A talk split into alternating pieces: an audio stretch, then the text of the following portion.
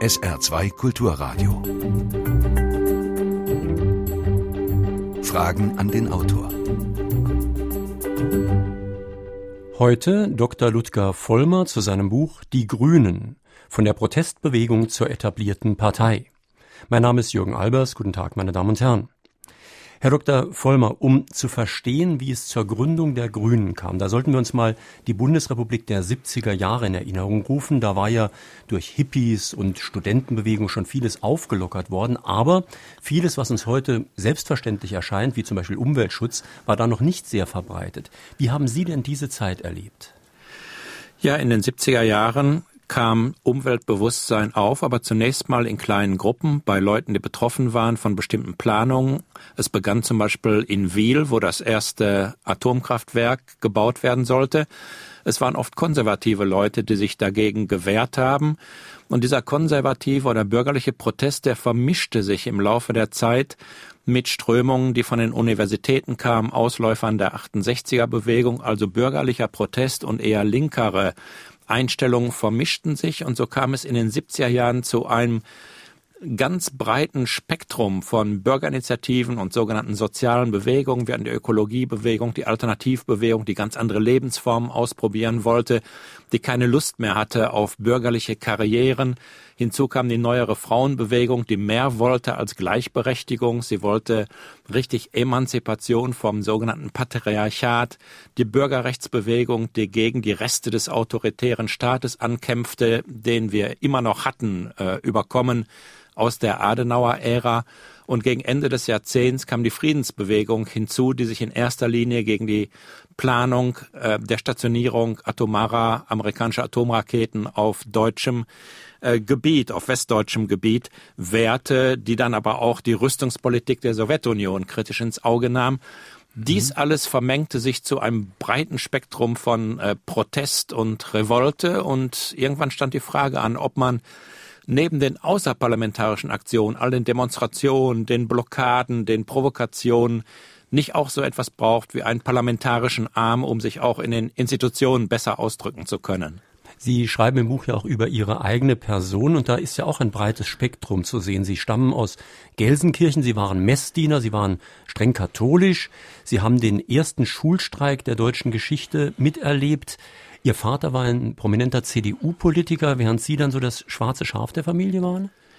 Ähm, sagen wir mal, die Familie war schwarz und ich war das grüne Schaf, könnte man eher sagen. Mhm. Aber es war damals bei vielen so, dass die eigentlich konservativen Werte, das, was einem eingebläut worden war in den 50er und 60er Jahren, in Widerspruch geriet zu den Realitäten. Und man hat die eigenen Werte einfach angewendet auf die Realität. Und dann blieb einem nichts anderes übrig, als oppositionell zu werden. Und wenn man dann ein bisschen mehr gelesen hat, dann wurde man auch richtig links. Bei den Grünen finden sich sehr viele, die ursprünglich aus der katholischen Jugendbewegung kommen. Sie haben das vorhin schon angedeutet, wie breit das Spektrum war. Mir war das auch zumindest nicht mehr in Erinnerung gewesen, bevor ich das Buch gelesen hatte. Das ging ja wirklich von rechten Heimatschützern bis zu Kommunisten und Sie haben auch schon die Bürgerbewegungen angedeutet. Da ritten ja einige Leute auf sehr speziellen Steckenpferden. Wie ging das alles zusammen?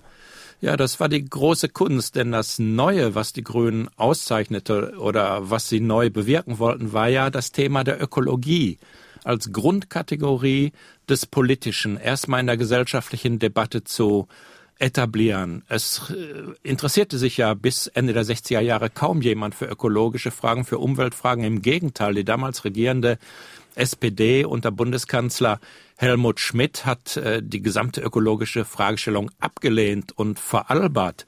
Und dagegen hat sich nun dieses breite Spektrum zusammengetan, um zu schauen, wie man Ökologie als wesentliches Element der Politik, als Leitkategorie in der Gesellschaft unterbringen könnte. Da gab es ganz konservative Naturschützer, etwa vom Weltbund zum Schutz des Lebens. Das waren, na, fast könnte man sagen, Blut- und Bodenideologen.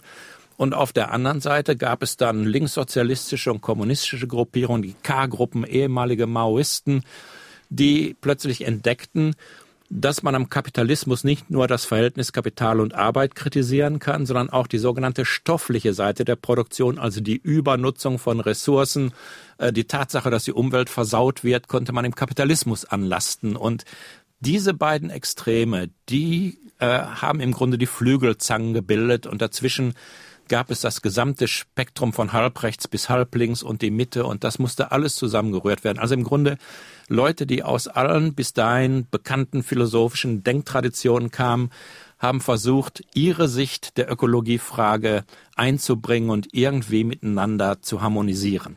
Sie schreiben in Ihrem Buch irgendwo, dass die Geschichte der Grünen eine Geschichte von Flügelkämpfen ist. Und ich kann mich gut erinnern, dass mir es seinerzeit sehr imponiert hat, dass Sie sehr im Gegensatz zu allen anderen Parteien diese Kämpfe offen ausgetragen haben. Es wurde ja in vielen anderen Parteien immer gesagt, darüber reden wir im Hinterzimmer, darüber reden wir im kleinen Zirkel, aber sowas darf nicht nach außen kommen. Und die Grünen hatten zumindest eine Zeit lang Erfolg, obwohl sie ihre Konflikte ganz offen ausgetragen haben. Ja, damals hieß, hieß es immer, und so heißt es heute auch noch, Geschlossenheit sei das größte Gut einer Partei. Aber bei den Grünen war das eben nicht so. Wir haben alle die Diskurse, die Diskussionen aufgerissen, die den Leuten auf den Nägel brannten und die Leute wollten mitdiskutieren. Das hat die Partei spannend gemacht. Und es ging ja auch um wesentliche Fragen, nachdem wir ins Parlament eingezogen waren, zum Beispiel um die Kernfrage, ob wir nun auch einen Schritt weitergehen sollten und bereit sein sollten, in Koalitionen zu gehen. Eigentlich hatten wir uns ja gegen das sogenannte etablierte Parteienkartell gegründet. Nun stand aber die Frage an, wenn wir die Regierung Helmut Kohl ablösen wollen, die etwa zeitgleich mit uns äh, die Bundespolitik dann betrat, dann brauchen wir Herr Partner. Das heißt, sollen wir mit der SPD, gegen die wir uns eigentlich gegründet hatten, nun äh, äh, zusammengehen, um Kohl abzulösen? Also die Koalitionsfrage, die hat uns da mal sehr beschäftigt und führte zu einem sehr vehementen Flügelkampf. Anfangs hieß das bei uns dann noch äh, Konfliktkultur. Später war von Kultur nicht mehr allzu viel zu äh, spüren, sondern wir haben dann so heftig aufeinander eingeschlagen, dass wir zum Ende des Jahrzehnts 1990 im Zuge der deutschen Einheit dann plötzlich nicht mehr handlungsfähig waren und aus dem Bundestag flogen. Meine Damen und Herren, wir sprechen in Fragen an den Autor auf SR2 Kulturradio heute mit Dr. Ludger Vollmer zu seinem Buch Die Grünen von der Protestbewegung zur etablierten Partei, erschienen bei C. Bertelsmann, Preis 24,95 Euro. Sie können sich mit Fragen an den Autor in dieser Sendung beteiligen, indem Sie hier anrufen. Die Vorwahl von Saarbrücken ist 0681, die Nummer unseres Studios 65100, also Saarbrücken 65100. Sollten Sie nicht durchkommen, können Sie mir auch eine Mail in die Sendung schicken. Fragen an den Autor mit Bindestrichen zwischen den Wörtern at sr-online.de. Hören wir den ersten Anruf. Gerti Zimmer, Speckingen. Ich habe festgestellt, dass die Grünen in den letzten Jahren sich sehr, sehr verändert haben. Jetzt hätte ich mal gerne gewusst, was der Autor dazu meint. Mehr im Positiven oder mehr im Negativen? Was wäre da die allgemeine Meinung? Ja, Frau Zimmer, die Feststellung habe ich auch gemacht und Veränderung an sich ist ja nichts Schlimmes. Wenn man 30 Jahre alt geworden ist, sollte man sich verändert haben. Die Frage ist nur immer, handelt es sich dabei um kluges Lernen oder um dumme Anpassung? Ich hoffe, dass bei den Grünen das kluge Lernen überwiegt, dass sie anders werden mussten. Ist klar, wir können heute nicht mehr rumlaufen wie vor 30 Jahren mit äh, Zottelkleidung, langen Bärten ähm, und, und langen Haaren. Dafür sind wir viel zu alt geworden. Die Haare sind ausgefallen. Was soll man machen? Und außerdem ist die Partei insgesamt und auch jeder Einzelne weiser geworden. Und die Gesellschaft verlangt mittlerweile von den Grünen mehr, als nur zu protestieren. Sie verlangt, dass sie ihre Kraft investiert in Regierungsbündnisse, um konkrete Reformen umzusetzen. Und wenn man sich dann einmal in die Regierung begibt, dann gelten wiederum auch andere Spielregeln. Da muss man teilweise Kompromisse machen, auch solche, die einem eigentlich gar nicht gefallen. Über diese Politik zieht man dann wiederum neue Wähler an und auch neue Aktive, die dann einen völlig anderen Habitus haben, sich ganz anders benehmen als die Aktiven aus der Anfangsphase. Ich finde, manches war kluges Lernen, aber es gab auch Anpassungen, die mir persönlich nicht so gefallen, nämlich wenn es allzu pragmatisch wird und allzu beliebig, Hauptsache man ist irgendwo mit dabei und kommt zur Geltung. Ich meine, es gab ja mal sowas wie vier grüne Grundwerte. Dazu gehörten Ökologie, davon merkt man immer noch was. Frieden, das wurde sehr stark eingeschränkt. Also der Pazifismus, der ursprünglich mal propagiert war, wurde doch dann sehr eingeschränkt. Dann aber auch politische und soziale Bürgerrechte. Und auch da gab es ja unter Rot-Grün, also bis hin zu Hartz IV und so weiter, erhebliche Einschränkungen, wo man eigentlich auch sagen kann, da wurden die Grundwerte auf den Kopf gestellt. Ja, bei den Grünen umstritten war immer die soziale Frage. Eigentlich war die konstitutiv. Die Grünen konnte es eigentlich nur geben, weil die Einheit von ökologischer und sozialer Frage gesehen wurde anfangs. Es wurde gesagt, wir werden nur dann eine Bereitschaft der Mehrheit der Bevölkerung bekommen, sich für ökologische Reform einzusetzen, wenn in demselben Prozess auch die sozialen Probleme der benachteiligten Schichten, der ärmeren Schichten mitgelöst werden. Die Einheit von ökologischer und sozialer Frage. Und die wurde teilweise aufgebrochen schon vor der Koalition, nämlich in der Phase 1994 bis 98 nach unserem Comeback im Bundestag. Da hatten sich doch eine ganze Reihe von Leuten reingeschlichen in die grüne Fraktion, die eher neoliberale Gedanken vertraten. Die gingen dann auch immer in den Wirtschaftsausschuss, in den Finanzausschuss und so hat sich langsam das Profil verschoben, weg von der sozialen Profilierung hin zu einer teilweise neoliberalen. Die Kräfte, die das verhindern wollten, waren mit anderen Themen befasst. Kosovo-Krieg und, und äh, Afghanistan später und Irak hatten alle Hände voll zu tun und konnten das nicht richtig abwehren. Aber heute, meine ich, gibt es wieder Kräfte in der Partei, die darauf beharren und wieder daran arbeiten, dem sozialen Grundwert seinen alten Stellenwert zurückzugeben. Wir sprechen zum Beispiel heute von einem ökologischen New Deal. Und New Deal bedeutet in diesem Zusammenhang nichts anderes, als die alte Einheit von ökologischer und sozialer Frage wiederherzustellen. Es gibt aber auch Tendenzen in eine ganz andere Richtung und dazu sind inzwischen schon drei oder vier Mails eingegangen, die wissen wollen, was sie denn jetzt zu Jamaika zu sagen haben.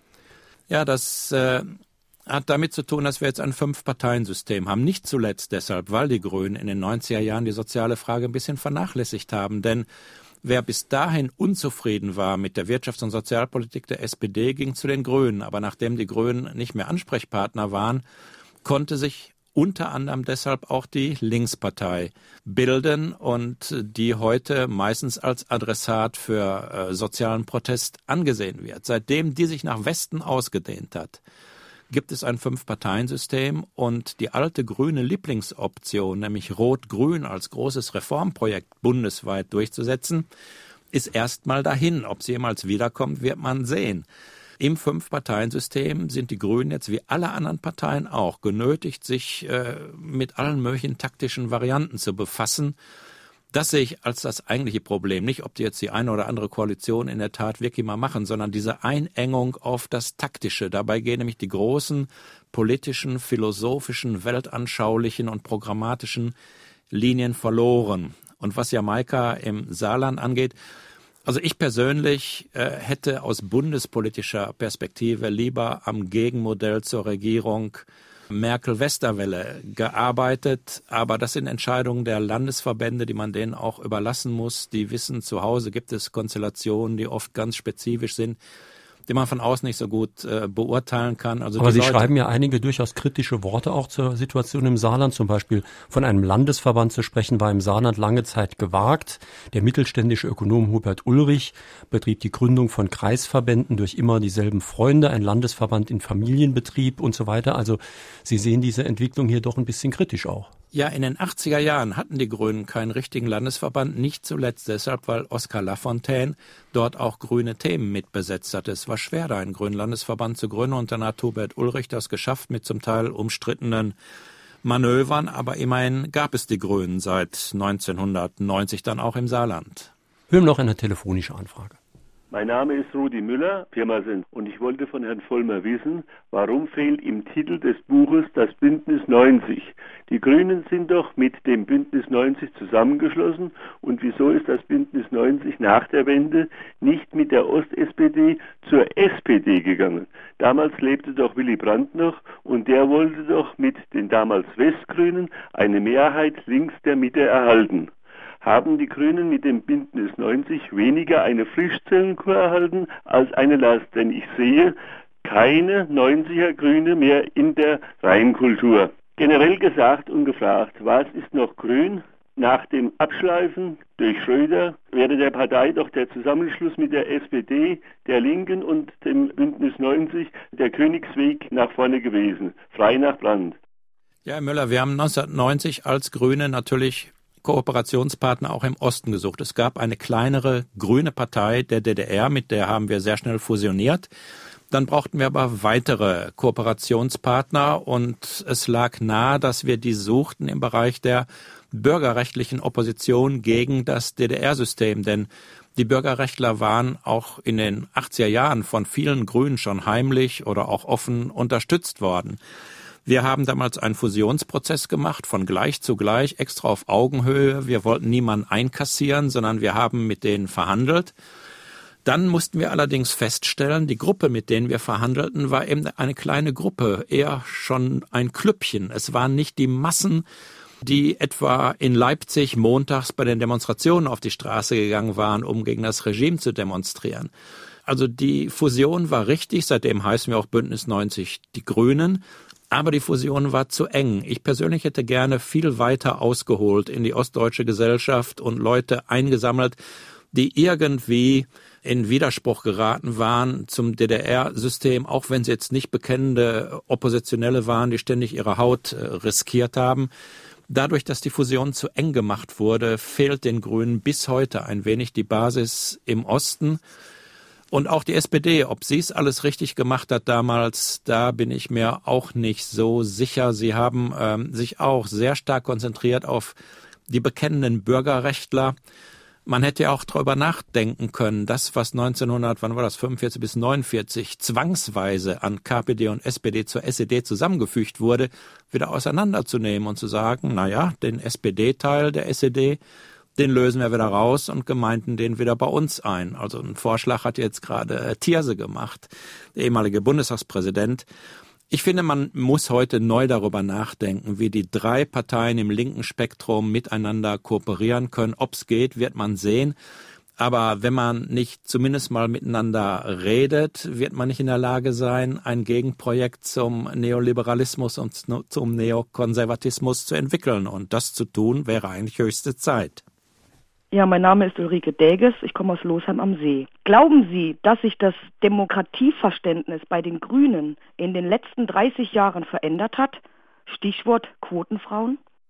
Naja, also dass die Grünen die Quote eingeführt haben, damals äh, schon zu Beginn der 80er Jahre, glaube ich, war ein großer Erfolg. Nicht nur für die Frauen und den Feminismus, sondern auch für die Grünen und die Politik insgesamt, denn schauen Sie, bei den Grünen gibt es doch sehr viele Frauen in führenden Positionen, die äh, eine exzellente Performance abgeben, die äh, mindestens genauso handlungsfähig und, und gut sind wie die Männer und ohne die Quote wären die möglicherweise nie auf der Bildfläche erschienen. Aber Quote war ja nur ein Punkt. Ansonsten haben die Grünen das Prinzip der Basisdemokratie vertreten in den 80er Jahren also Politik sollte von unten bestimmt werden, anders als in der SPD, wo damals äh, Kanzler Helmut Schmidt oft gegen die Meinung der Partei bestimmte Dinge durchgesetzt hat.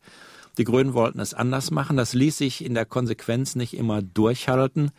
Denn wenn man in der Regierung ist, dann ist man äh, mit Entscheidungen konfrontiert, die kommen so schnell, die sind so komplex äh, und da muss man so viel Fachkenntnis haben, dass man nicht zu jedem Thema eine breite Parteidiskussion anzetteln kann, aber man kann dennoch sagen, dass heute, auch heute bei Bündnis 90 den Grünen die Basis, die Parteibasis ein größeres Gewicht hat als in allen anderen Parteien. Also Vorstände sind sehr darauf angewiesen, immer zu erspüren und, und zu erschnüffeln, wie denn äh, die Stimmung in der Partei ist, sonst fangen die sich leicht auch eine Niederlage ein. Wir sollten vielleicht mal über die Grünen und die FDP sprechen.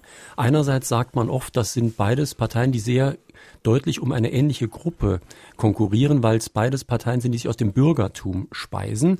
Und Sie schreiben in Ihrem Buch auch, es gibt da ganz interessante Übergänge, nämlich da der Anarchismus bekanntlich den Extremtyp, den politischen Grenzwert des Liberalismus bildet. Also zumindest dieser Teil des Liberalismus, auch der kulturelle, der eher etwas linksliberal war, der steht den Grünen ja sehr nah. Ja, der steht den Grünen nicht nur nahe, sondern zu Beginn der 80er Jahre sind scharenweise ehemalige FDP-Mitglieder, insbesondere Jungdemokraten, zu den Grünen übergelaufen. Die konnten es bei der FDP nicht mehr aushalten, als die FDP damals die Koalition mit der SPD aufgegeben hat, um mit Helmut Kohl zu koalieren. Die Jungdemokraten, das war damals die Jugendorganisation der FDP, die sind fast, kann man sagen, geschlossen zu den Grünen übergelaufen und viele bekanntere Grüne kommen aus diesem Spektrum, zum Beispiel Claudia Roth oder andere sind heute nicht mehr ganz so bedeutsam. Und gegen die jungen Demokraten haben sich damals bei der FDP die jungen Liberalen gebildet. Deren Anführer war Guido Westerwelle. Das waren die Konservativen. Und der Unterschied ist der, die grünen Liberalen, die jungen Liberalen, das sind so die aufgeklärten, liberalen, bürgerlichen mit dem sozialen Gewissen. Und äh, die jungen Liberalen mit Westerwelle, das waren eben die Yuppies, die äh, Ellenbogenliberalen, die auf Konkurrenzgesellschaft setzten. Und an der Frage, solidarische Gesellschaft oder Konkurrenzgesellschaft, da hat sich das Bürgertum aufgespalten. Die Konkurrenzleute gehen zur FDP und die Solidarischen kommen zu den Grünen. Ja, aber eigentlich dürfte ja dann, da die FDP ja sich inzwischen ganz klar positioniert hat in der Beziehung, ein Bündnis mit der FDP nicht so leicht möglich sein. Leicht sowieso nicht. Also Koalitionen sind ja meistens nicht leicht. Das sind keine Fusionen, sondern man macht Geschäfte miteinander. Man versucht herauszufinden, ob man für eine gewisse Zeit eine gemeinsame Basis finden kann. Mir persönlich würde es schwerfallen, mit der FDP, wie sie heute aussieht, auch nur eine Zeit lang zusammenzuarbeiten. Es mag äh, notgedrungen hier und da nicht anders gehen, aber als strategische Perspektive, insbesondere als, als äh, Reformperspektive sehe ich das überhaupt nicht. Ein Hörer, der leider nicht geschrieben hat, woher er schreibt, nämlich Harry Brück, stellt eine Frage, die ganz gut zu Ihrem persönlichen Hintergrund passt. Wie hält es die Partei der Grünen eigentlich mit Religion und Religionsunterricht? Also die Grünen sind als äh, liberale und tolerante Partei sehr offen gegenüber jeglicher Re Religion. Wir sind selber aber keine religiös geprägte Partei. Wir sind eine Partei, die sehr viel Wert legt auf Werte, auf Werteleitung. Die grüne Politik ist sehr stark wertegeleitet. Es gibt auch äh, viele Menschen aktiv in der Partei, die aus der äh, Kirche und auch aus der kirchlichen Politik kommen.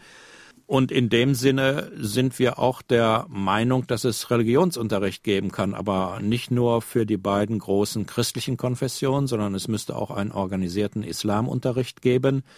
Aber insgesamt müsste das Bildungssystem wie auch das gesamte kulturelle System sich stärker lösen und äh, unabhängig sein von allen religiösen Einflüssen.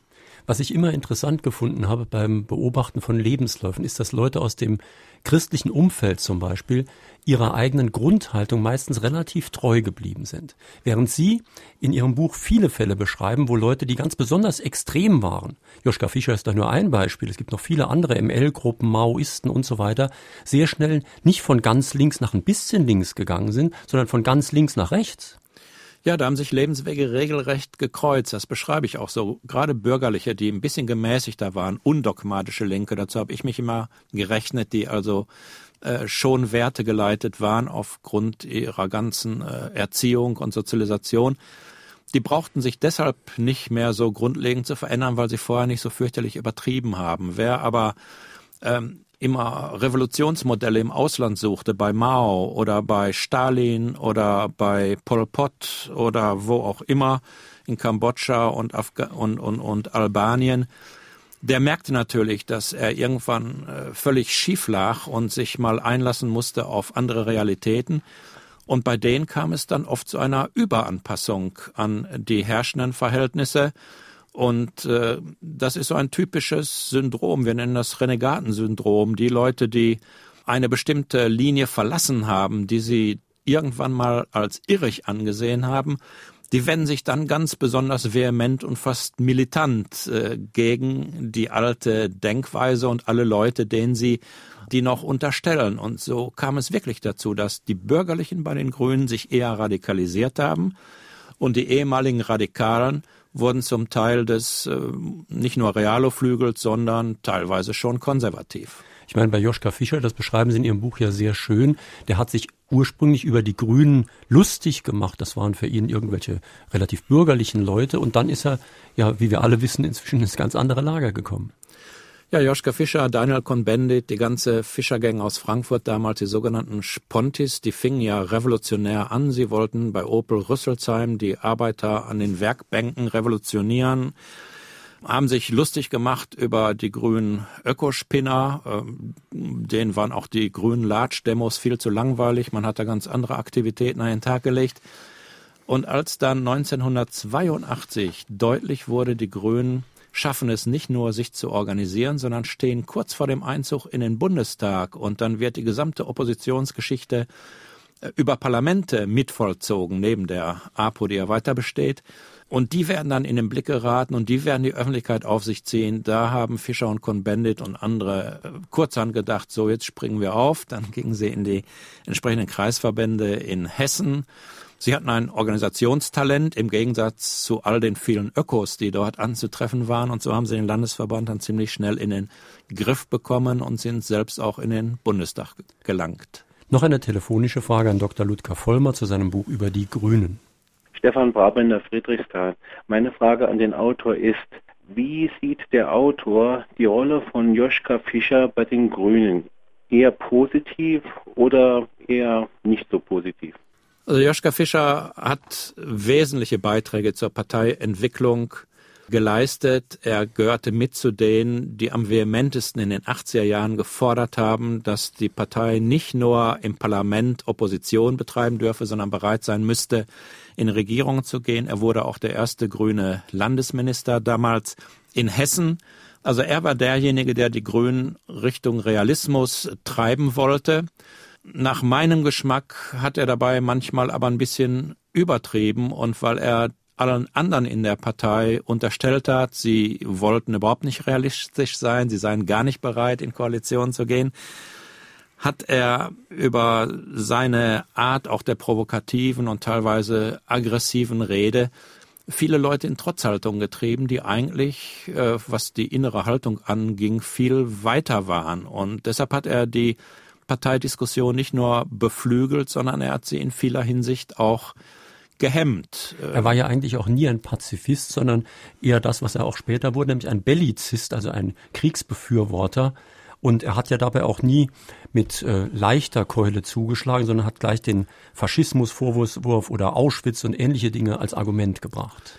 Er war zu Beginn der Balkankrisen, über die reden wir ja gerade wohl, war er eindeutig gegen militärische Maßnahmen, hat dies vehement vertreten, auch zum Beispiel gegenüber Daniel Cohn-Bendit, der als erster gefordert hat, äh, Bomben auf Belgrad zu werfen. Äh, und dann eines Nachts hat er sich eines anderen besonnen, aus Gründen, die ein bisschen fragwürdig sind. Er führt immer Srebrenica an. Ich finde das als Begründung ein bisschen fragwürdig. Und danach hat er sehr vehement äh, für militärische Einsätze geworben, als einzige Möglichkeit, äh, die Balkanprobleme zu lösen. Intern war uns immer klar, das ist ein Vorabgehorsam gegenüber einem zukünftigen SPD-Bundeskanzler. Wir anderen, und ich habe damals immer eine Gegenposition vertreten, waren der Meinung, wir müssen unsere auch pazifistischen Ansprüche aufrechterhalten. In Koalitionsverhandlungen werden wir die nicht vollständig behaupten können, das ist völlig klar, aber Fischer war immer der Meinung, man muss die grüne Programmatik im Vorfeld von Koalitionsverhandlungen abschleifen, damit hinter der, die Diskrepanz nicht so groß ist zwischen dem, was man eigentlich wollte und dem, was man erreichen konnte. Und andere, unter anderem ich, waren der Meinung, man muss die Ansprüche, die weitgehenden, visionären, radikalen Ansprüche aufrechterhalten, auch wenn dann die Diskrepanz hinter so groß ist. Und aus dieser Diskrepanz muss dann neue Bewegung entstehen die ist zumindest dann eine Garantie dafür, dass man sich nicht vorschnell und unklug anpasst. Walter Dickomeyer aus Neunkirchen stellt eine Frage, die ganz gut zu diesem Thema passt. Ist der auch von Bündnis 90 die Grünen mitgetragene Parlamentsbeschluss zum Einsatz der Bundeswehr in Afghanistan eine Abkehr vom Pazifismus?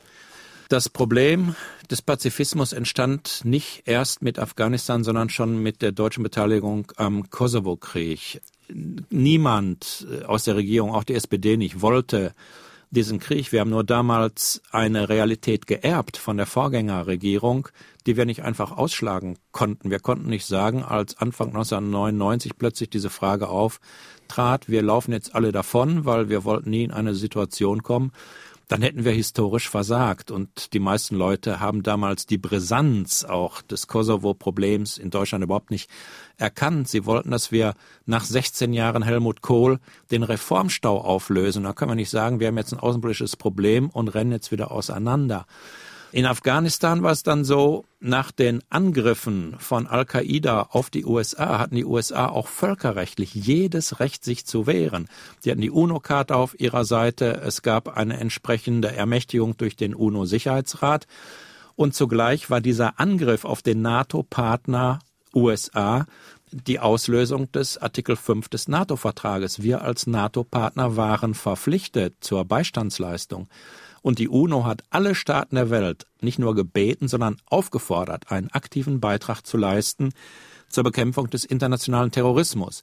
Dennoch haben wir damals in der Regierung gehofft, dass die Amerikaner nicht oder zumindest nicht in erster Linie militärisch darauf reagieren. Aber als sie das taten, blieb uns damals aufgrund der NATO-Beistandsverpflichtung und aufgrund der entsprechenden UNO-Resolution gar nichts anderes übrig, als auch mitzumachen mit einem, wie ich finde, recht gut dosierten Beitrag. Guten Morgen, mein Name ist Gisela Brill, ich komme aus Lebach.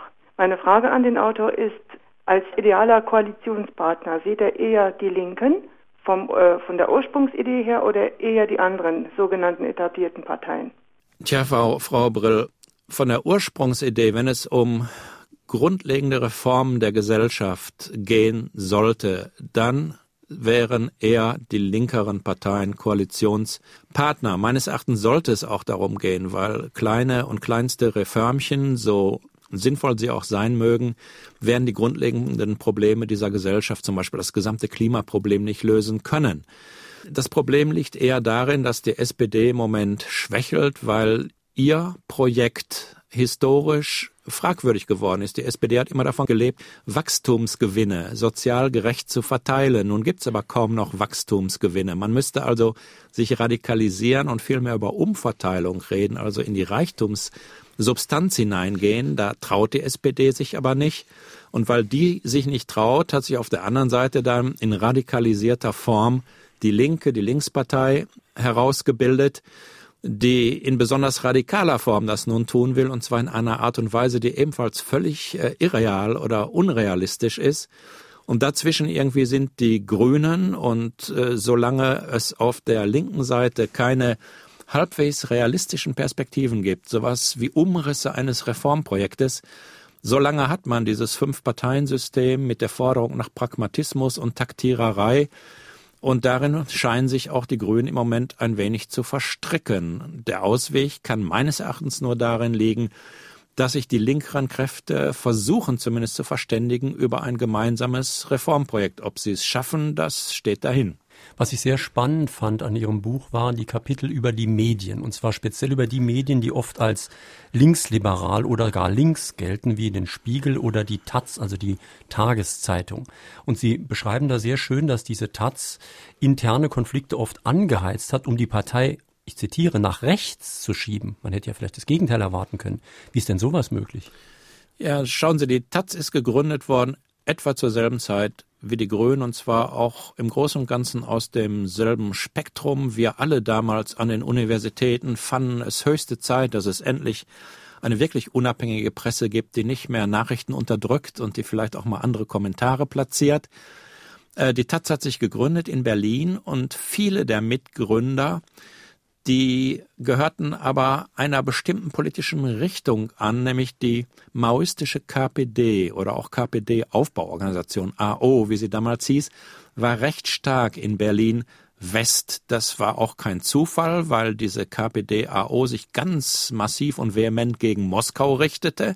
Und das entsprach auch dem Westberliner Lebensgefühl. Äh, die Leute fühlten sich ja umzingelt oder waren umzingelt und mit einer linken Position, die sich äh, maoistisch darstellte, also als Gegner Moskaus konnte man besser leben als etwa mit einer pro-Moskau ähm, Linken oder mit einer völlig undogmatischen, unabhängigen Linken. Und diese Gründungsmitglieder haben starken Einfluss gehabt auch auf den Gründungsprozess der Taz. Und die haben dann in der Taz, immer wenn es um äh, Grüne ging, doch über Kommentare und über die sogenannte Berichterstattung versucht darauf zu drängen, äh, dass die Grünen sich äh, mehr ins äh, konservative Lager, also mehr nach rechts hin bewegten, weil der Maoismus der KPD-AO, der war in vielen Elementen der CSU benachbart, also etwa in der Außen- und Sicherheitspolitik und in der ganz vehementen Politik gegen Moskau und äh, gegen Ostberlin. Das sind ja ganz neue Bündnisperspektiven, die Sie da aufzeichnen. Ja, das war in der Anfangsphase der Taz. Da hat sich dann allerdings auch vieles äh, verändert. Die KPD-Leute sind zum großen Teil in die Grünen eingesickert und gehörten zu den Maoisten, die dann von ziemlich weit links äh, nach ziemlich weit rechts gewandert sind.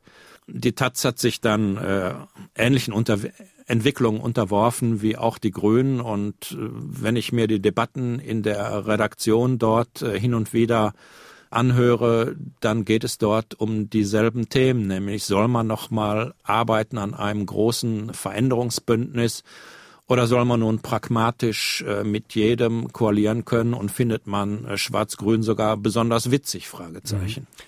Und wie ist das mit dem anderen deutschen Qualitätsmedium, dem bekannten Nachrichtenmagazin, von dem man ja eigentlich annimmt, dass es höchst seriös ist in ihm?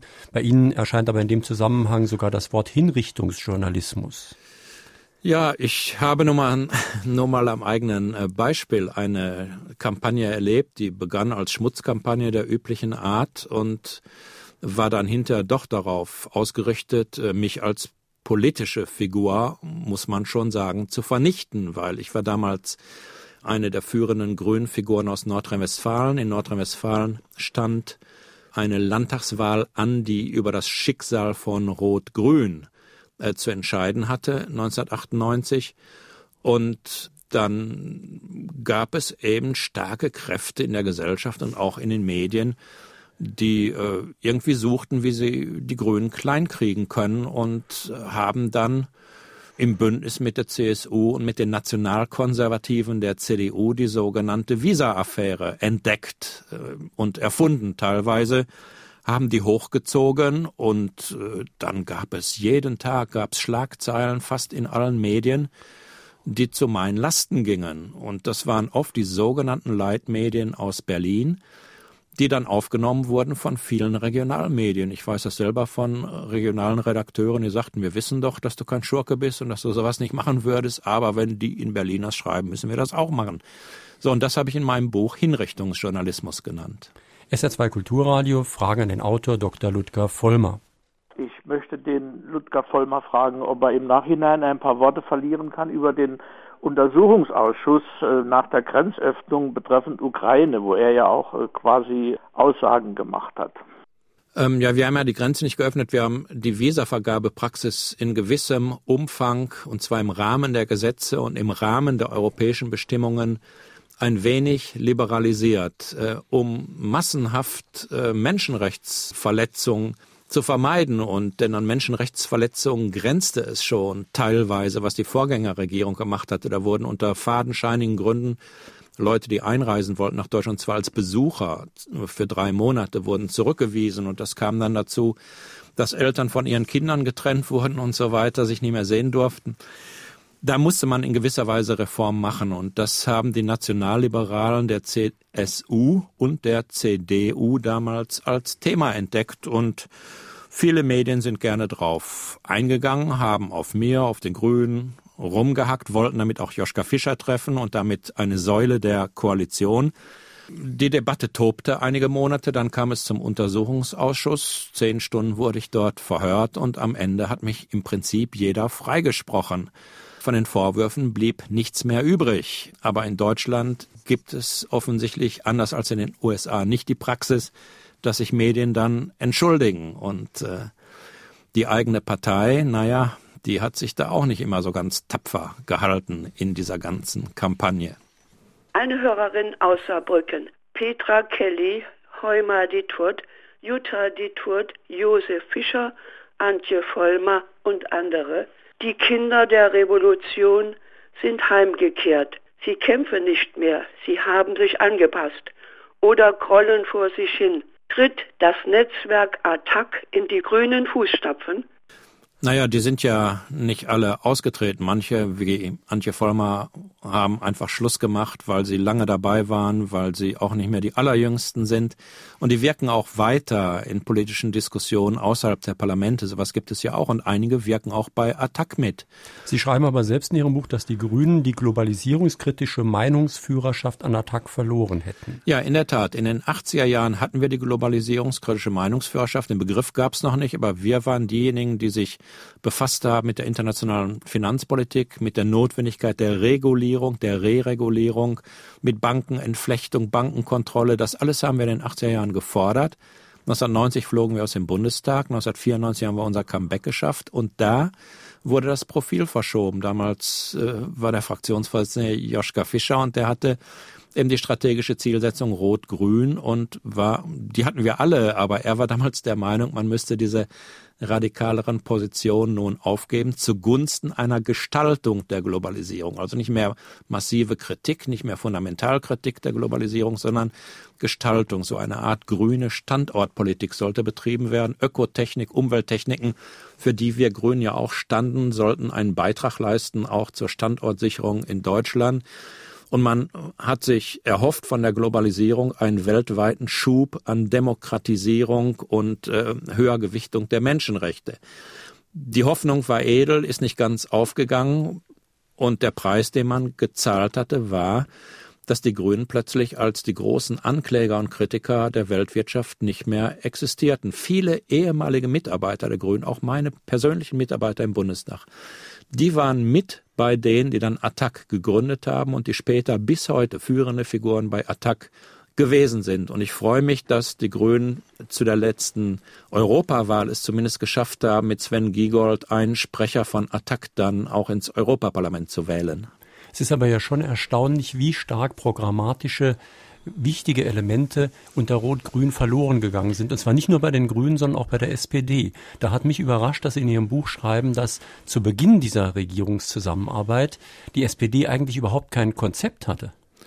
Ja, das hat uns damals erschreckt, denn die SPD hatte ja über 40 Prozent der Wählerstimmen bekommen. Das war ein hervorragendes Ergebnis. Das hatten sie bekommen im Zusammenspiel von Oskar Lafontaine und Gerhard Schröder und äh, gleichzeitig waren ähnlich gerichtete Regierungen in anderen wichtigen europäischen Staaten an die Macht gekommen.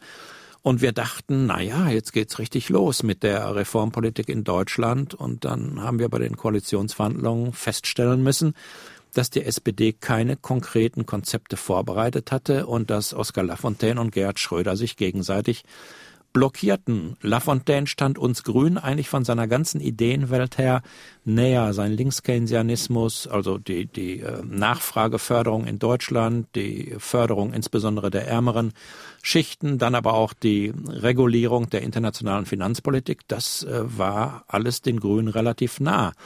Faktisch aber ist Oskar Lafontaine schon bei den Koalitionsverhandlungen immer gebremst worden von Schröder, der eigentlich gar keine Vision hatte, sondern ganz pragmatisch Politik machen wollte und sich dann ein bisschen spezialisiert hat auf Industriepolitik, also auf die Förderung einzelner Branchen oder gar sogar einzelner Unternehmen. Ergebnis, es gab keine Arbeitsmarktpolitik, es gab keine Vorstellung darüber, wie die veralteten Sozialsysteme denn nun zukunftsgerecht umgebaut werden sollten, ohne dass der Sozialstaat dabei äh, zum Teufel ging. Aber das waren die Herausforderungen. Wir Grünen hatten ein bisschen was vorbereitet, das kam dann auch zum Zuge, etwa unsere Ökosteuer, Vorstellung, also Ressourcen zu besteuern, um damit Arbeit zu verbilligen, also die Lohnnebenkosten runter zu subventionieren. Ähm, von der SPD kam da nicht mehr viel und nachdem Oskar Lafontaine ausgestiegen war, war die große links-keynesianische Vision weg, also die Vorstellung über Globalregulierung, die internationalen Märkte nochmal äh, politisch besser steuern zu können. Und es blieb der Pragmatismus von Gerhard Schröder. Und Schröder versuchte dann über, erst über Einzelmaßnahmen, dann über Einsetzen von Kommissionen von außen, diese Substanz reinzubringen, die vorher fehlte. Und so kam es dann zu den Harzgesetzen. Es war ein äh, externer Experte von Gerd Schröder bestellt, der plötzlich die Arbeitsmarkt- und Sozialpolitik entwerfen sollte, weil in der Partei selber äh, nichts operationalisiert war, also keine umsetzbaren Konzepte da waren. Und das führte dann politisch ins Desaster. Ein Hörer, der leider nicht dazu geschrieben hat, von wo er schreibt, nämlich Christian Nitschki, stellt eine Frage, ist die Partei nach dem Ende von Rot-Grün käuflich geworden? Nun ja, käuflich, da denkt man vielleicht, ist übertrieben, aber es geht ja da auch um Posten, es geht auch um Stellen, die man in der Industrie übernimmt, nachdem man ein Amt gehabt hat und so weiter. Alles das kann man ja im weiteren Sinne als käuflich bezeichnen. Ja, ich bin mit solchen moralisierenden Begriffen sehr äh, zurückhaltend. Ich glaube auch nicht, dass äh, immer dann, wenn politische Fehler gemacht werden, oder falsche Weichenstellungen vorgenommen werden, da Charakterfehler hinterstecken. Die Grünen sind einfach jetzt in einer schwierigen Situation, in die sie sich teilweise selber hinein manövriert haben.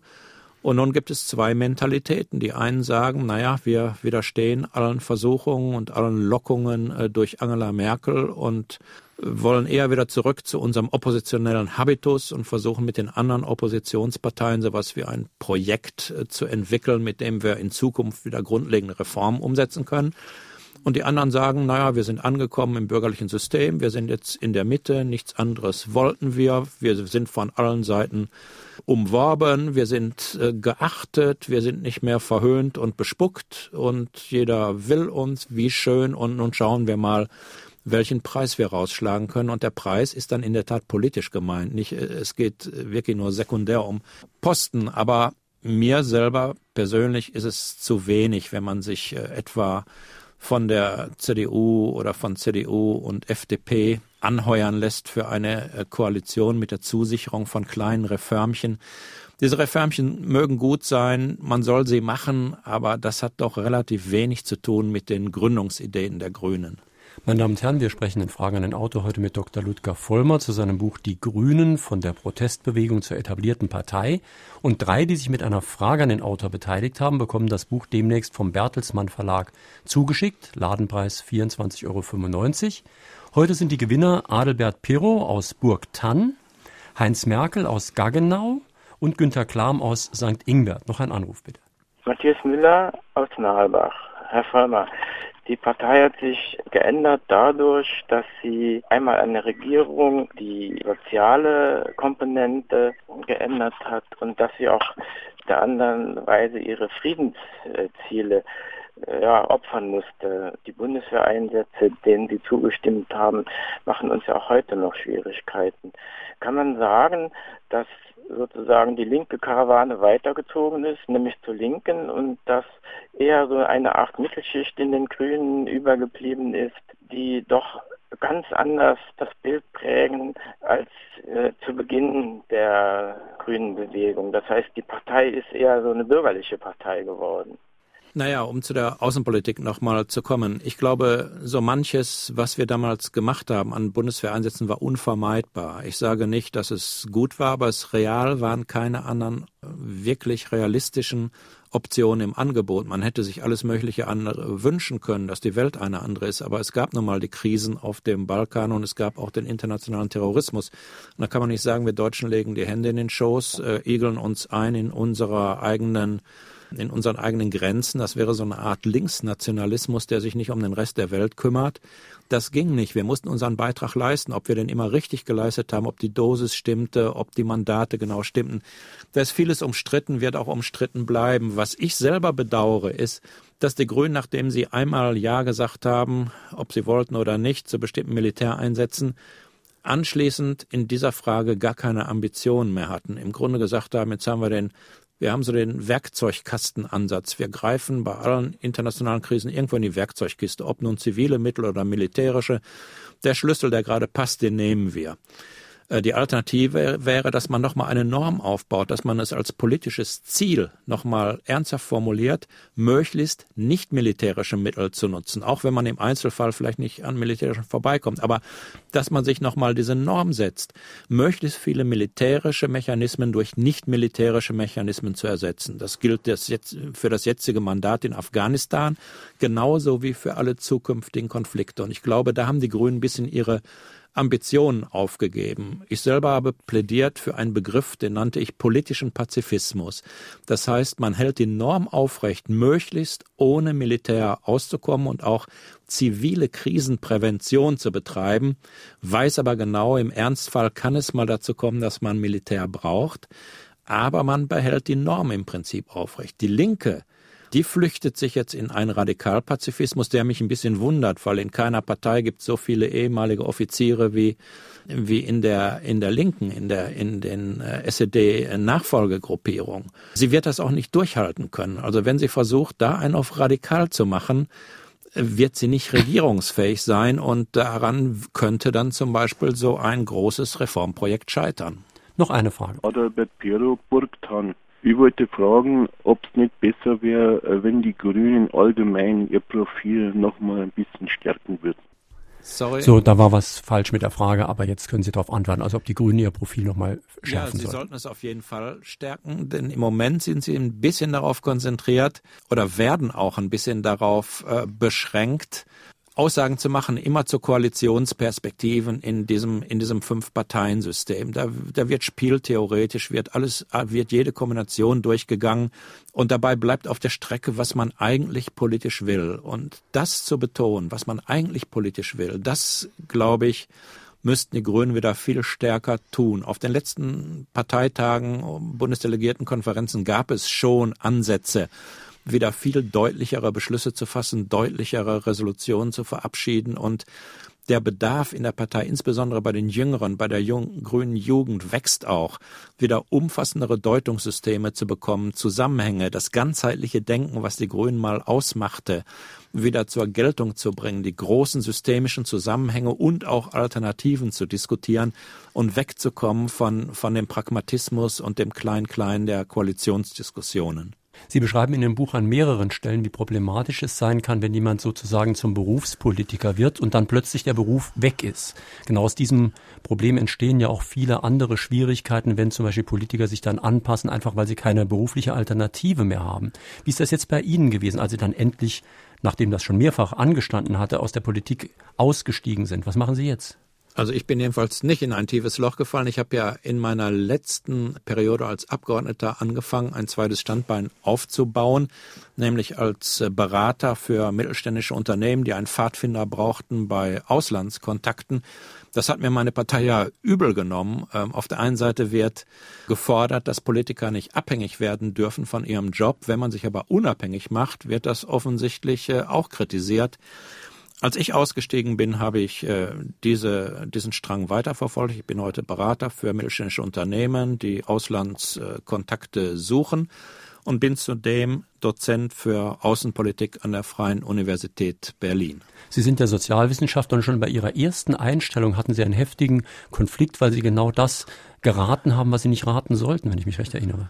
Es ähm, ging da um die Integration von Ausländern, wenn ich mich recht erinnere. Ach so, ja, klar. Also meine erste Arbeitsstelle beim Kommunalverband Ruhrgebiet sah so aus, dass ich unter anderem ein Gutachten schreiben sollte, mit dem eine Arbeitersiedlung platt saniert werden sollte. Da wohnten 70 äh, ausländische Familien. Ich habe mich dann zusammen mit meinen Kollegen geweigert, das zu tun. Stattdessen haben wir eine Expertise geschrieben, die darauf hinauslief, die ganze Siedlung musste mieterfreundlich ähm, saniert werden. Ergebnis war, die Siedlung wurde nicht platt saniert, aber wir drei wurden rausgeworfen. Und es besteht eine gewisse Hoffnung, dass Sie auch in Ihren jetzigen Tätigkeiten, sowohl als Dozent als auch Berater, eine gewisse Unabhängigkeit behalten. Ich werde mich anstrengen. Dann würde ich von Ihnen nur noch gerne wissen, ob Sie eine Zukunft für die Grünen sehen, auch in einer Regierung in nächster Zeit. Naja, Rot-Grün, die Lieblingsvorstellung, die ist erstmal dahin. Es gibt aber sogenannte Crossover-Diskussionen, also zwischen einigen SPD-Leuten, einigen Grünen, einigen Linken, die einfach versuchen, sowas herauszufinden wie eine gemeinsame Basis. Ich kann nur hoffen, dass äh, die Erfolg haben. Ich beteilige mich selber ein bisschen an dieser Diskussion und man muss sowas machen. Wenn man in drei Jahren bei der Bundestagswahl eine andere Option haben will als Schwarz-Grün, dann muss man solche Diskussionen jetzt führen. Ob sie zum Ergebnis äh, führen, zum ja. Erwünschen, wird man sehen.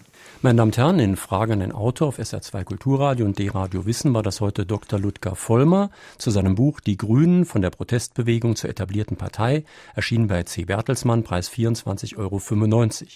Die Sendung, die Sie gerade gehört haben, werde ich morgen früh ins Internet stellen. Sie können sich dann nochmal anhören oder auch als Kopie auf Ihren Rechner herunterladen. Wir haben im Internet ja noch ein zweites elektronisches Abrufffach, ein Podcast-Angebot, unser Klassikerfach von Fragen an den Autor. Dort gibt es jetzt neu eine Sendung aus dem Jahre 1974. Bernd Engelmann, Wir Untertanen, ein deutsches Anti-Geschichtsbuch. Es ist wirklich sehr erfrischend, mal nochmal zu hören, wie damals über Geschichte gestritten wurde. Am nächsten Sonntag ist unsere Gesprächspartnerin Dr. Eva Tänzer. Das Buch heißt Go Shopping, warum wir es einfach nicht lassen können. Es geht darum, dass wir ja eigentlich immer unterstellen, die Akteure der Wirtschaft würden sich vernünftig verhalten, zumindest vernünftig im Sinne ihrer eigenen Interessen, aber ein Blick in jede Einkaufsstraße beweist das Gegenteil. Wir kaufen oft Dinge, die wir nicht nur nicht brauchen, sondern die uns sogar vielleicht schaden. Warum fällt es uns so schwer, unsere Instinkte zu zügeln, die vielleicht mal nützlich waren, es aber nicht mehr sind? Das am kommenden Sonntag. Schönen Tag wünscht Ihnen noch Jürgen Albers.